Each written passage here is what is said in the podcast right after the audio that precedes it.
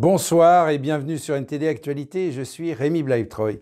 Hier, le parquet national financier a confirmé l'ouverture de deux enquêtes judiciaires qui visent directement le président de la République, Emmanuel Macron. Au centre de ces enquêtes ouvertes le mois dernier figurent les comptes des campagnes électorales de 2017 et 2022 et l'intervention des cabinets de conseil dans ces campagnes. Alors qu'en mars dernier, le parquet national financier ou PNF a ouvert une enquête préliminaire visant McKinsey pour blanchiment aggravé de fraude fiscale, de nouvelles enquêtes du PNF visant le rôle des cabinets de conseil dans les deux dernières campagnes présidentielles ont été ouvertes. Suite à plusieurs signalements et plaintes d'élus et de particuliers, ainsi que des saisines de syndicats et d'associations, les enquêtes portent sur une présumée tenue non conforme des comptes de campagne et des soupçons de minoration d'éléments comptables dans un compte de campagne, ainsi que sur des chefs de favoritisme et recels de favoritisme. Pour les sénateurs Arnaud Bazin et Eliane Assassi, cette affaire revêt une importance majeure pour notre vie démocratique. Parallèlement, la Cour des comptes va elle aussi revenir d'ici fin 2023 sur le recours par l'État à des cabinets de conseil privés. Cependant, l'immunité présidentielle de Macron, seul responsable politique incriminé dans cette affaire, l'empêche d'être inquiété par quelque procédure que ce soit durant son mandat. Et selon un sondage interne de l'Ordre national des infirmiers, 29% des infirmiers envisagent de quitter le métier dans les 12 mois à venir. Le sondage signale également l'inquiétude grandissante des patients face à la diminution de l'offre de soins. Mercredi 23 novembre, l'Ordre national des infirmiers a publié un sondage mettant en exergue le risque de démission qui plane dans les milieux hospitaliers. Le verdict est brutal. Sur 50 000 infirmiers interrogés, 29% d'entre eux envisagent de quitter le métier dans les 12 mois à venir et seuls 27% conseilleraient le métier à leurs proches ou à leurs enfants. À la source de cette rébellion se cache probablement la gestion de la santé publique par le gouvernement Macron. 94% des infirmiers interrogés jugent que leurs compétences ne sont pas assez reconnues dans la société et 83 d'entre eux trouvent que les conditions de travail se sont dégradées ces derniers mois. Outre ces problèmes recensés, les niveaux de rémunération ont été jugés trop faibles au sein de la profession. En parallèle de ce sondage en milieu hospitalier, les Français ont également été invités à apporter leurs perspectives. 89% d'entre eux estiment que les compétences des infirmiers ne sont pas suffisamment reconnues par la société et 91% pensent que les conditions de travail des infirmiers deviennent de plus en plus difficiles. Si la nécessité d'une réforme profonde fait l'objet d'un consensus depuis longtemps déjà, elle est désormais vue comme absolue. Sur Twitter, l'Ordre national des infirmiers a cité son président Patrick Chamboredon. Alors que des millions de Français sont victimes de difficultés d'accès aux soins et que l'ensemble des professionnels partagent ce même constat, il est urgent d'agir. Laetitia Rodriguez, NTD News. Et au Royaume-Uni, des dizaines de milliers de manifestants ont défilé jeudi devant les centres de Royal Mail, les universités et les écoles pour protester contre les salaires, les conditions de travail et les retraites. Les services postaux ont été perturbés, environ 2,5 millions d'étudiants ont été touchés et en Écosse, les écoliers ont aussi dû rester à la maison. Des dizaines de milliers de postiers, de professeurs d'université et d'enseignants britanniques se sont mis en grève jeudi. Un piquet de grève a été installé devant un bureau de distribution de Royal Mail à Birmingham. Nous sommes ici parce qu'au départ, on nous a proposé un accord salarial de 2%. Puis ils ont décidé de commencer à changer nos conditions de travail. Ils ont envoyé un avis au syndicat disant qu'ils ne reconnaissent aucun des accords nationaux. Même le dernier que nous avons signé il y a 18 mois pour le changer. Le syndicat des travailleurs de la communication a rejeté ce que l'entreprise appelait son offre finale. Au lieu de cela, le syndicat a décidé de lancer une série de grèves dans les semaines à venir, notamment le Black Friday et la veille de Noël. Vous pouvez voir maintenant qu'avec le coût de la vie, toutes les autres industries se mettent en grève parce qu'elles sont traitées de la même manière. Si nous avions un gouvernement décent, vous pensez qu'il interviendrait et s'occuperait de ce qui se passe. Mais comme vous le savez, beaucoup de gens s'intéressent vraiment à la classe ouvrière. Un syndicat des universités et lycées a déclaré qu'environ 70 000 membres se mettront en grève jeudi, vendredi et mercredi prochain dans le cadre d'un conflit portant sur les salaires, les pensions et les contrats. Les enseignants et le personnel en grève ont formé un piquet de grève à l'université de Birmingham. Nous sommes ici, nous sommes en grève pour de meilleurs salaires, nous sommes en grève pour de meilleures conditions de travail. Nous sommes surchargés de travail, épuisés. Nous avons déjà été en grève plusieurs fois auparavant, mais les choses ont changé, surtout avec l'économie cette année. Et nous avons été rejoints par d'autres syndicats en grève, ce qui, je pense, a fait la différence pour nous cette année. Le syndicat affirme que les chargés de cours et les autres membres du personnel universitaire ont subi une décennie d'augmentation salariale inférieure à l'inflation, avec une augmentation de 3% annoncée au cours de l'été. Une chargée d'enseignement a déclaré qu'elle voulait la sécurité de l'emploi. Depuis que j'ai passé mon doctorat, j'ai eu des contrats d'un an, ce qui signifie essentiellement que chaque année, je postule à nouveau à des emplois. Je ne sais pas si j'ai du travail. Et donc, je ne sais pas si c'est la carrière qui me convient. Ce ne sont pas les conditions dans lesquelles je peux le mieux enseigner. Chaque année, j'ai cette boule dans l'estomac de mars à septembre sans savoir s'il y aura du travail. Selon le syndicat enseignant, il s'agit du plus grand mouvement de grève de l'histoire de l'enseignement supérieur, qui touche environ 2,5 millions d'étudiants. Le syndicat met en garde contre une escalade des actions au cours de la nouvelle année si le conflit n'est pas résolu. En Écosse, les écoliers sont restés à la maison jeudi, alors que les enseignants ont débrayé dans le cadre de leur première grève nationale des salaires depuis près de 40 ans. L'Institut d'éducation de l'Écosse a demandé une augmentation de salaire de 10%, mais le gouvernement écossais a déclaré que cette demande était inabordable. Les dirigeants syndicaux affirment que les enseignants sont en colère parce que le gouvernement n'a fait sa dernière offre que mardi. Je pense certainement qu'il s'agissait d'une tactique de retardement, car je ne crois pas que les enfants aient pensé une seule seconde que l'EIS et les autres syndicats d'enseignants auraient été capables de considérer sérieusement ce qu'ils ont mis sur la table comme étant juste un remaniement mineur de ce qui avait été présenté quatre mois auparavant. Les investisseurs gardent un œil sur les discussions du G7 concernant un plan de plafonnement des prix de l'énergie vendue par la Russie. Le plafonnement des prix fait partie des sanctions visant à punir la Russie pour son invasion de l'Ukraine. L'objectif est de réduire les revenus de Moscou provenant de ses exportations de pétrole afin qu'elle dispose de moins d'argent pour financer la guerre. Les États-Unis et leurs alliés envisagent de plafonner le prix de pétrole russe transporté par mer entre 65 et 70 dollars le baril. Un fonctionnaire européen a déclaré que ce plan avait le soutien de la plupart des pays de l'Union européenne, à l'exception de la Pologne et de la Hongrie. Le plafonnement des prix rendra difficile la vente du pétrole russe, mais le président russe Vladimir Poutine Poutine a déclaré que le plan pourrait finir par nuire aux pays pauvres.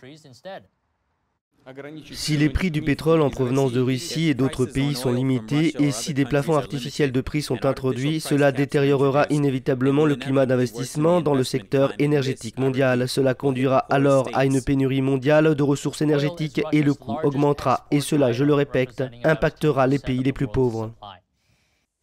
Et aux États-Unis, Donald Trump a répondu à une récente décision de la Cour suprême. Cette décision a permis à une commission parlementaire démocrate d'accéder aux dossiers fiscaux de l'ancien président. Dans un message publié sur Truth Social, il a critiqué la Cour affirmant qu'elle avait le taux d'approbation le plus bas de sa longue et riche histoire. Il a reproché à la Cour d'être peu disposée à prendre des décisions audacieuses, courageuses et appropriées, affirmant qu'elle veut toujours être politiquement correcte. Le taux d'approbation de la Cour est en baisse depuis 2020. Elle a particulièrement plongé chez les démocrates en juillet dernier. Dans un autre poste de Truth Social, il a déclaré qu'il est sans précédent qu'un président remette ses dossiers fiscaux. Presque tous les présidents depuis 1970 les ont rendus publics, bien que ce ne soit pas par décision de justice. Presque tous les présidents depuis Richard Nixon ont rendu leur déclaration de revenus publics. Les seules exceptions sont Donald Trump et Gerald Ford. Dans le même temps, un comptable de l'ancien président a témoigné que Trump a déclaré des pertes importantes dans ses déclarations d'impôts chaque année depuis une décennie. Mark Bender a bénéficié de l'immunité avant de témoigner dans le cadre du procès pour fraude fiscale. Le procureur de Manhattan a accusé la Trump Organization d'avoir aidé des cadres dirigeants à éviter de payer des impôts sur les rémunérations supplémentaires qu'ils recevaient.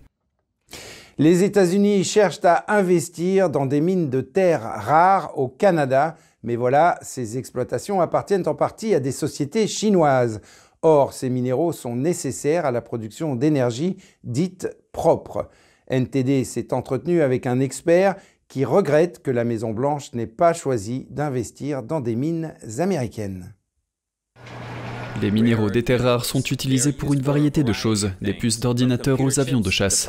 Au début de l'année, le président Biden a signé une loi sur la production de défense datant de la guerre froide, déclarant que les États-Unis dépendent de sources étrangères peu fiables pour les minéraux de terres rares et que la demande de ces matériaux devrait augmenter de façon exponentielle à mesure que le monde passe à une économie d'énergie propre. Avec cette mesure, le Congrès a alloué plus d'un milliard de dollars pour augmenter l'exploitation nationale de minéraux de terres rares. Ils seront utilisés pour fabriquer des choses comme des éoliennes, des panneaux solaires et des batteries de voitures qui produisent ce qu'on appelle de l'énergie propre. Mais selon un rapport de la Maison-Blanche datant de juin, les mines canadiennes sont également considérées comme domestiques et c'est là que la participation chinoise entre en jeu.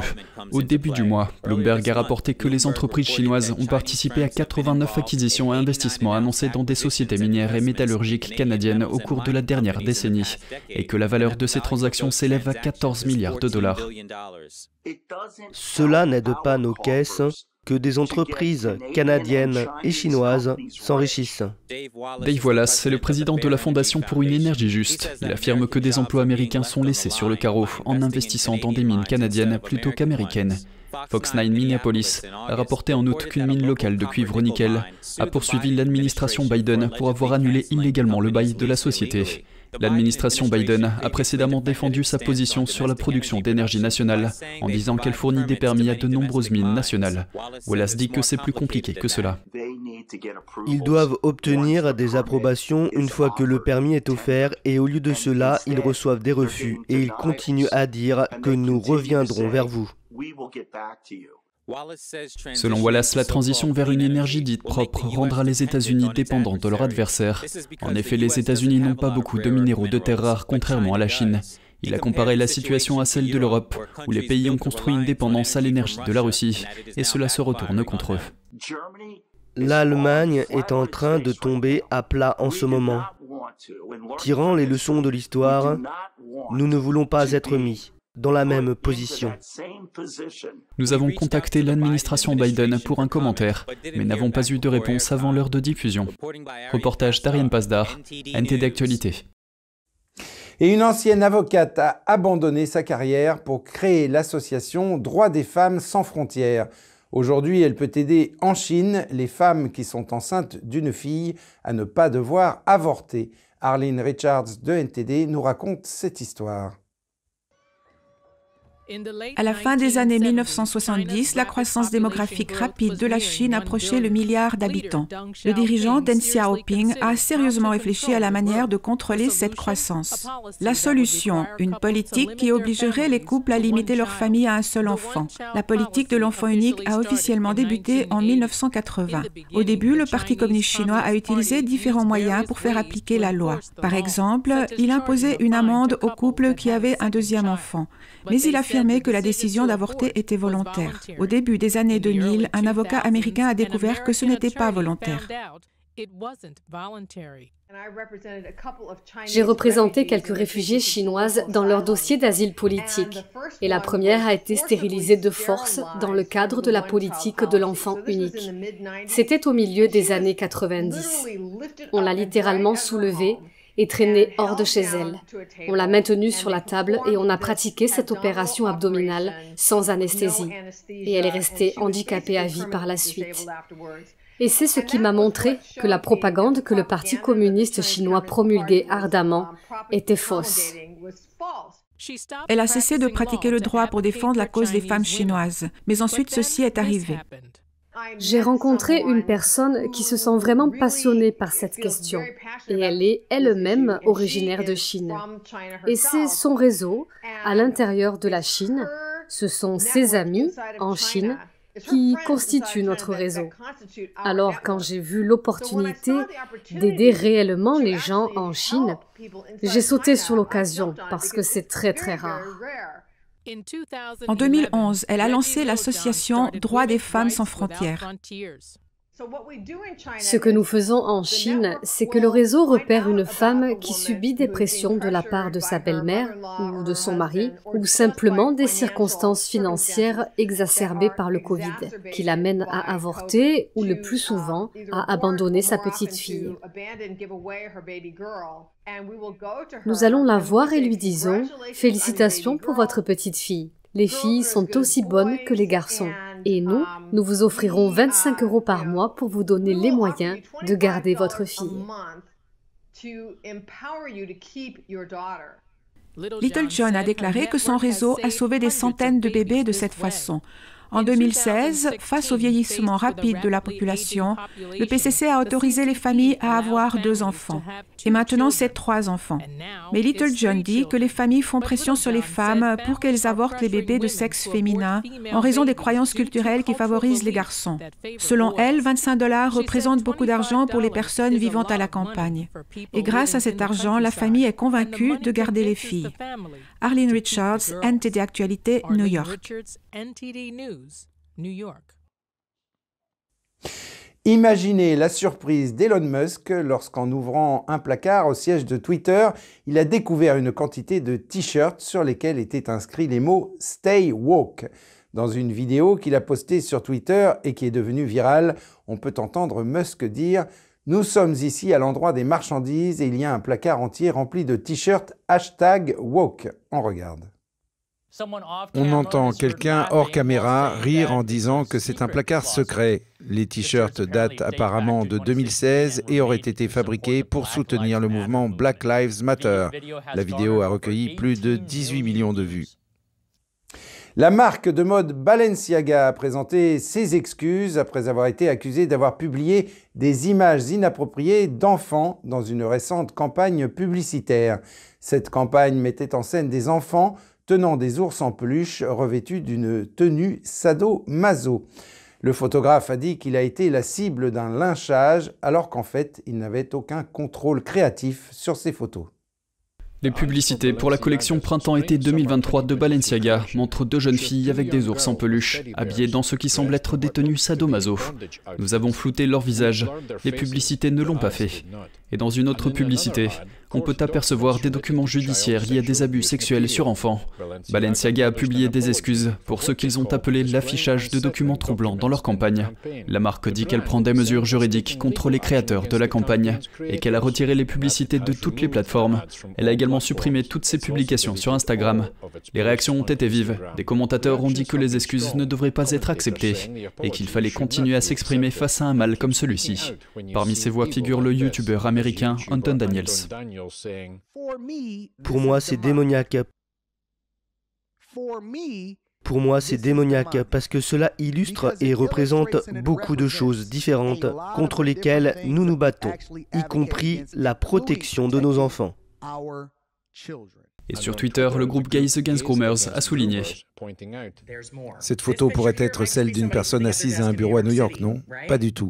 Que sont ces livres ici? Qui est Michael Bormans Pourquoi son livre figure-t-il dans la publicité de Balenciaga? Ce doit être un bon livre. Faux. C'est un livre qui met en scène l'exploitation des enfants. Le livre montre des représentations d'enfants nus. Les images sont si horribles que Google ne peut pas les montrer. Et il y a des insinuations dans d'autres campagnes publicitaires de Balenciaga, y compris un certificat portant le nom d'un homme qui aurait été d'avoir abusé de sa petite fille, âgée de 4 ans. Tom Fitton, du groupe activiste américain Judicial Watch, a demandé Y aura-t-il des enquêtes criminelles au niveau fédéral et au niveau de l'État? Et Instagram a-t-il expliqué pourquoi il a autorisé ces publicités sur sa plateforme? D'autres ont dit Balenciaga est fini, je me fiche de leur explication, on ne touche pas aux enfants. Et pour terminer, l'Agence spatiale européenne a nommé John McFall, médecin et paralympien britannique, premier para-astronaute au monde. Il a été recruté pour déterminer les conditions nécessaires pour que les personnes handicapées puissent participer à de futures missions dans l'espace. John McFall a été nommé le premier para-astronaute du monde. C'est un sprinter paralympique et un médecin britannique qui a perdu sa jambe dans un accident de vélo à l'âge de 19 ans. Il fait désormais partie d'une nouvelle génération de recrues choisies par l'Agence spatiale européenne ou ESA pour suivre une formation d'astronaute. Je me suis senti obligé d'essayer d'aider le SA à répondre à cette question. Pouvons-nous faire en sorte qu'une personne souffrant d'un handicap physique fasse un travail significatif dans l'espace? L'année dernière, le SA a publié des offres d'emploi pour le rôle d'astronaute handicapé et a reçu 257 candidatures. Les candidats devaient être parfaitement capables de passer les tests psychologiques et cognitifs rigoureux habituels et ne pouvaient devenir astronautes qu'en raison des contraintes matérielles existantes, compte tenu de leur handicap. La diversité peut prendre des formes différentes. David Parker est le directeur de l'exploration humaine et robotique de l'ESA. Bien sûr, être astronaute est une chose très exclusive, mais avoir un handicap ne devrait pas vous en exclure et cela faisait vraiment partie de ce projet très spécial que nous nous lancions dans ce processus. McFall participera à une étude de faisabilité avec l'ESA afin de déterminer les changements de matériel nécessaires pour que les personnes handicapées puissent prendre part aux futures missions. Je pense que le message que je donnerai aux générations futures est que la science est pour tout le monde et que les voyages spatiaux peuvent, je l'espère, être pour tout le monde. Ainsi s'achève cette édition. Merci de l'avoir suivi. Il me reste à vous souhaiter à toutes et à tous un excellent week-end et une très bonne soirée sur NTD.